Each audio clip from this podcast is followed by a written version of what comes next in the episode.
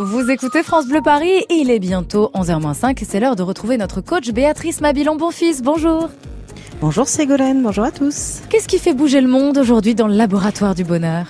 Alors, je vous propose de penser aujourd'hui comment polariser notre attention sur le positif. Parce que notre attention, elle est limitée, on ne peut pas avoir conscience de tout en même temps. Donc, on doit choisir sur quoi focaliser cette attention. C'est ce que la psychologie appelle le focus attentionnel. Et qu'est-ce qu'on sait de ce focus? Que parfois ce focus est biaisé parce qu'on a tendance à se focaliser uniquement sur certains aspects de la réalité et à ignorer tous les autres éléments. Par exemple, si on est anxieux, on a tendance à focaliser son attention sur tout ce qui est menaçant, inquiétant, dangereux. Et s'il arrive ceci ou cela, qu'est-ce qui va se passer? Si on est plutôt mélancolique, on met son focus sur les éléments négatifs chez soi, chez les autres, dans le monde. C'est le biais de négativité, la tendance à se focaliser sur les caractéristiques négatives ou aversives aversive pardon, du contexte.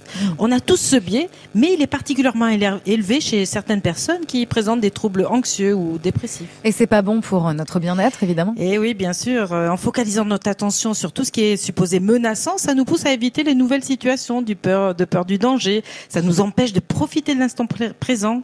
En se focalisant sans cesse sur le négatif, on se sent impuissant. On tombe dans le à quoi bon. Ce focus impacte notre bien-être émotionnel et ça engendre évidemment des comportements limitants. Et on peut faire bouger ce focus attentionnel alors bien sûr, mais c'est bien sûr pas simple. Hein. Il faut déjà apprendre à se connaître et repérer ses propres automatismes. Alors tout seul, on n'y arrive pas toujours, mais on peut demander à ses proches, ses amis, comment ils nous voient.